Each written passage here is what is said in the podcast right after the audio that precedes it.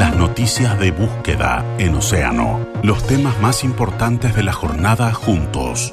Búsqueda en Océano. En Océano. Presenta Sumo, un servicio médico con la última tecnología a la medida de tu tranquilidad. Sumo, excelencia para tu vida.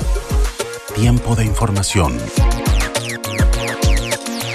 Bienvenidos a una nueva edición, mejor dicho, una primera edición vespertina de Búsqueda en Océano. Mi nombre es Bernardo Woloch y estas son las noticias que tenés que saber a las 18.15 para estar informado.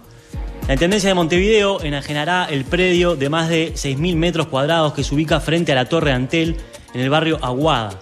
La propiedad ocupa una manzana entera y se utiliza actualmente como depósito de autos y motos que la Intendencia retira de la vía pública y que esperan ahí el proceso judicial para ser destruidos. Esto lo aseguró el secretario general de la Intendencia de Montevideo, Fernando Nopitich, a El Observador.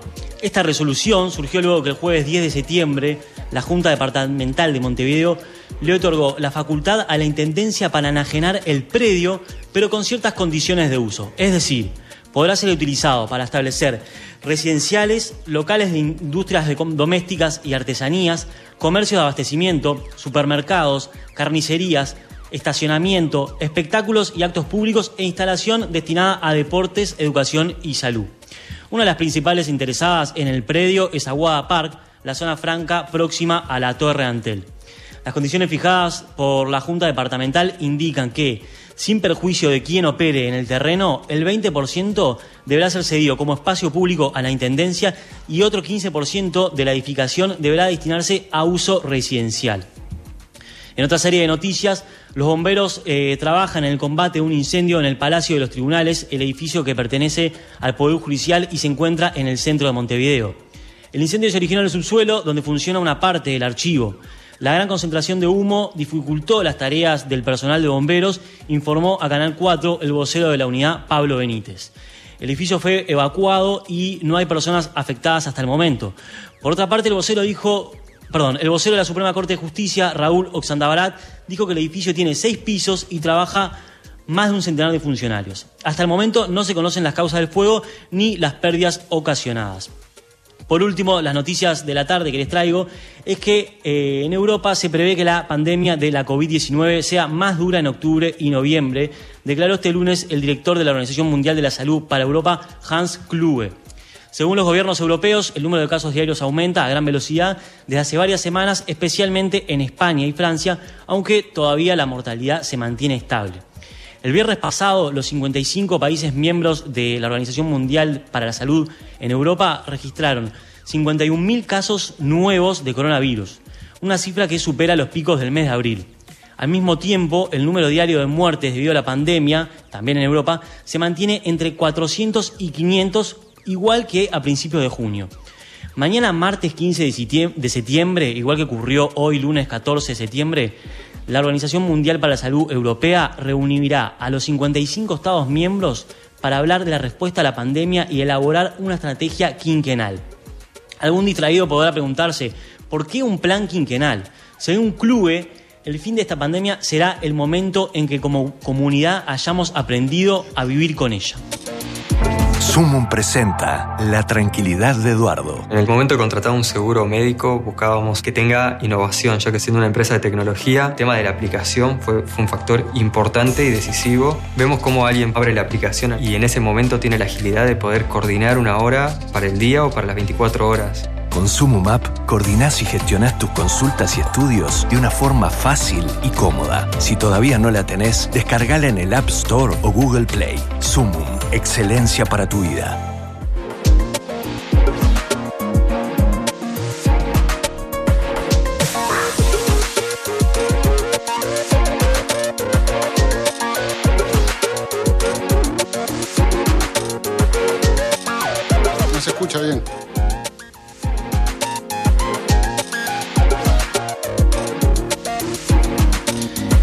El espacio que sigue a continuación será siempre utilizado para desarrollar algunas de las noticias más importantes de la semana. Pero hoy, por ser el primer día que estamos al aire en esta nueva experiencia, nos está acompañando el director periodístico de búsqueda, Andrés Danza. ¿Cómo estás, Andrés? Muy bien, muy contento de estar acá y muy contento con esta nueva experiencia que estamos iniciando junto a Océano FM. Para los que no lo saben, estamos dentro del recinto de búsqueda hablando para el dial. Este, nuestros estudios son y serán desde acá.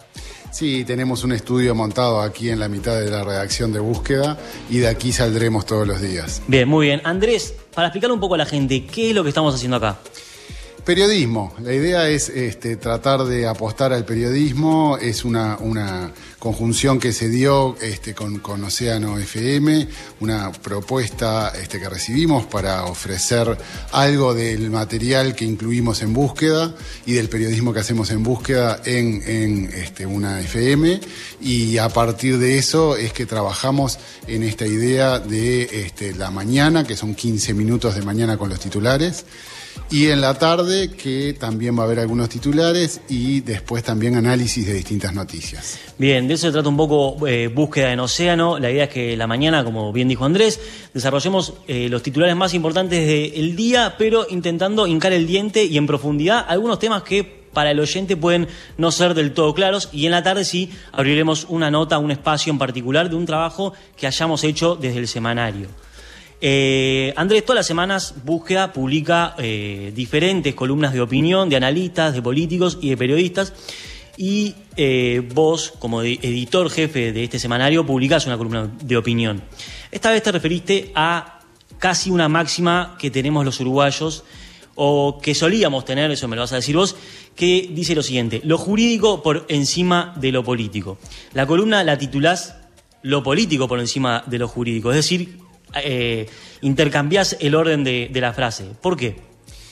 Porque eh, igual un, paréntesis antes de entrar en eso que me parece importante de, la mañana y de la tarde, los titulares que van a escuchar son eh, seleccionados por este, los periodistas que están a cargo y por la redacción de búsqueda y están vinculados a búsqueda. O sea, somos nosotros este, los que tratamos de elegirle los temas que consideramos que tienen que saber tanto en la mañana como en la tarde.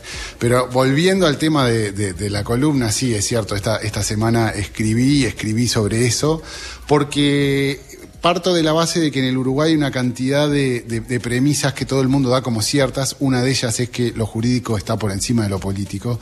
Y eso en la realidad es muy relativo porque eh, lo, que demuestra la historia reciente, por lo menos este, algunos episodios importantes de la historia reciente, es que lo político termina imponiéndose en lo jurídico. Entonces, lo que yo planteo es, lo político sí está por encima de lo jurídico. Lo importante es que lo político no pase por arriba de lo jurídico y no lo pisotee no lo, no, no, lo, pisotea lo jurídico y que lo tenga en cuenta, pero este, lo político está por arriba de lo jurídico, entre otras cosas porque a las leyes las hacen las mayorías y las hacen los hombres, o sea, eh, las leyes no, surgen de, de, la nada, sino que surgen de determinados gobiernos, determinadas mayorías eh, y de determinados momentos históricos. Bien, en la nota afirmás lo político le ganó, le gana y le ganará lo jurídico siempre. No sé si decir que esta es una afirmación grave eh, en un Estado de Derecho o es una afirmación sincera. ¿Lo crees realmente? Sí, eso viene acompañado por otra frase después, porque así, este, puesta sola, sí, realmente puede generar este, cierto impacto. Pero yo defiendo este, lo jurídico, me parece absolutamente fundamental que para que las cosas funcionen bien haya un orden jurídico y que sea respetado. Este, pero lo que planteo es que ese orden responde a eh, previamente eh, decisiones políticas. Y cito casos específicos donde eh, lo, lo, político se puso por encima de lo jurídico, a veces bien y a veces mal. El problema que hay ahí es que la mayoría de la gente tiene tendencia a asociar las veces que se puso mal eso, lo, político por encima de lo jurídico. Entonces lo ve como algo negativo. Pero no, lo que yo digo es, no necesariamente es negativo, porque vuelvo a repetir, eh, de, lo, de lo político es que surge en gran medida lo jurídico. Bien, esta frase es hoy en día conocida o reconocida como que el autor es eh, José Mujica, el expresidente, pero vos lo usás para referirte a varios casos en la historia reciente en el cual lo político está por encima de lo jurídico. El primero que hace referencia es data de 1986 y fue cuando fue aprobada por el Parlamento la ley de caducidad de la pretensión punitiva del Estado. Sí, claro. Yo lo que digo es que eh, es una asociación equivocada pensar de que eso, o sea, también en, Uruguay por, por, una cantidad de cuestiones relacionadas con la polarización y con determinada brecha que hay en la población, hay tendencia a asociar determinadas cosas a determinadas figuras como si fueran las inventoras.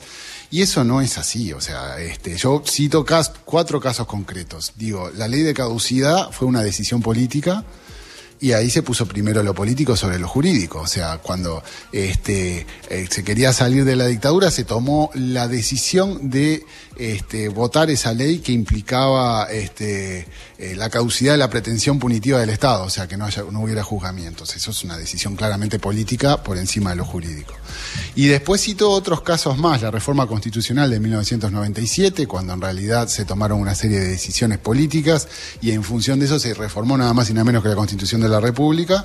Antes estaba la ley de lemas y para muchos polítologos fue eh, el cambio en, en las decisiones electorales, del juego electoral mejor dicho, fue un palo en la rueda para que el Frente Amplio no pudiera acceder al poder. Sí, puede, ser leído como eso, pero también después de eso estuvo 15 años en el poder, así que este, es relativo, este, capaz que era necesario porque también se, fue a un candidato único por partido, pero después hablo de dos casos este, más recientes, uno el de Mujica, que eh, para entrar en Venezuela tomó una, serie de decisiones en alianza también con Dilma Rousseff y con Cristina Kirchner que pusieron lo político por arriba de lo jurídico, de una forma atropellada, digo yo, en ese caso de una forma muy discutible para que Venezuela ingrese al Mercosur. Claro, y de ahí es que surge eh, eh, el, concepto un poco más polémico y negativo de la frase, pero, pero lo que planteo es, ahora con Manini lo que está pasando, en definitiva, es que todos los partidos están tomando decisiones políticas. O sea, más allá de que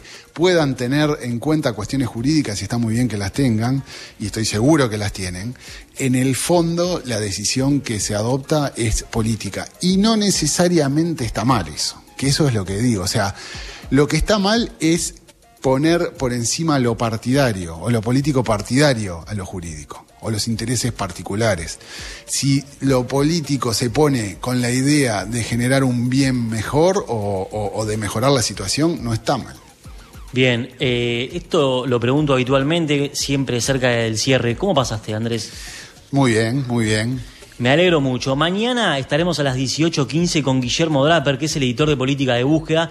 Él nos estará contando sobre el posible tratado de libre comercio bilateral entre Estados Unidos y Uruguay. Así termina otro despertino de búsqueda en Océano. Nos reencontramos mañana a las 18.15 por Océano FM. Las noticias de búsqueda en Océano. Los temas más importantes de la jornada juntos. Búsqueda en Océano. Presentó Sumum, un servicio médico con la última tecnología a la medida de tu tranquilidad. Sumum, excelencia para tu vida.